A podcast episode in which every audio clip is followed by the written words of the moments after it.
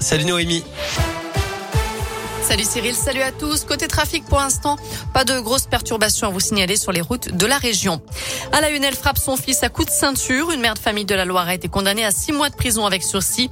Jugée au tribunal correctionnel de Saint-Etienne, elle a expliqué que son garçon de 11 ans avait un mauvais comportement dans son collège.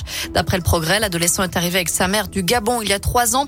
L'avocate de cette dernière a expliqué qu'il était possible de corriger un enfant en le tapant dans de nombreux pays africains, ce qui n'a pas vraiment convaincu le tribunal. La maman devra indemniser son fils.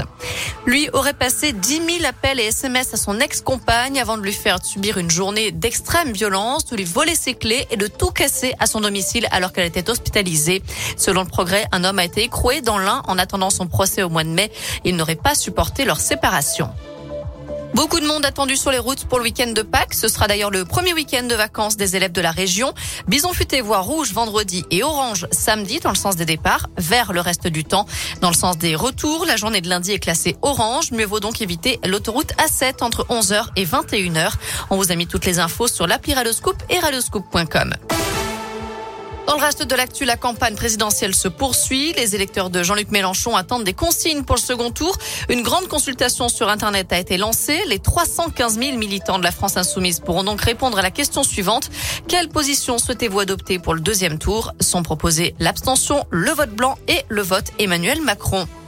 Dernier interrogatoire de Salah Abdeslam cet après-midi au procès des attentats du 13 novembre. Le 30 mars dernier, le seul membre encore en vie des commandos qui ont fait 130 morts avait fait valoir son droit au silence. Cette fois-ci, il doit être interrogé sur les heures ayant suivi les attentats auxquels il dit avoir renoncé et sur sa cavale qui aura duré quatre mois. À l'étranger, le président ukrainien Volodymyr Zelensky appelle l'Europe à agir avant que d'autres pays ne soient attaqués par la Russie. Si l'Europe perd du temps, la Russie utilisera ce temps pour étendre la zone de guerre. Voilà ce qu'il a déclaré face au Parlement estonien. À la page des il y a du foot à suivre ce soir avec la suite et la fin des quarts de finale retour de la Ligue des Champions.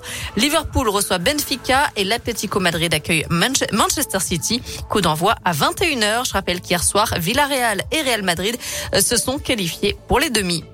Enfin, la famille Taquin s'est agrandie au parc animalier d'Auvergne. Deux bébés taquins de Michmi sont nés fin février. Il s'agit d'une espèce menacée d'extinction qui ressemble un petit peu au gnou africain. Le parc auvergnat a également accueilli un bébé binturong fin janvier, un petit qui a été baptisé Kawan. Voilà, vous savez tout pour l'essentiel de l'actu. Côté météo, cet après-midi, ça reste encore bien gris. Les températures varient entre 18 et 22 degrés pour les maximales. Pour la journée de demain, ce sera à peu près la même chose. Hein. Une alternance de nuages et d'éclaircies avec des températures toujours printanières comprises entre 17 et 19 degrés au plus haut de l'après-midi. Très bon après-midi à tous.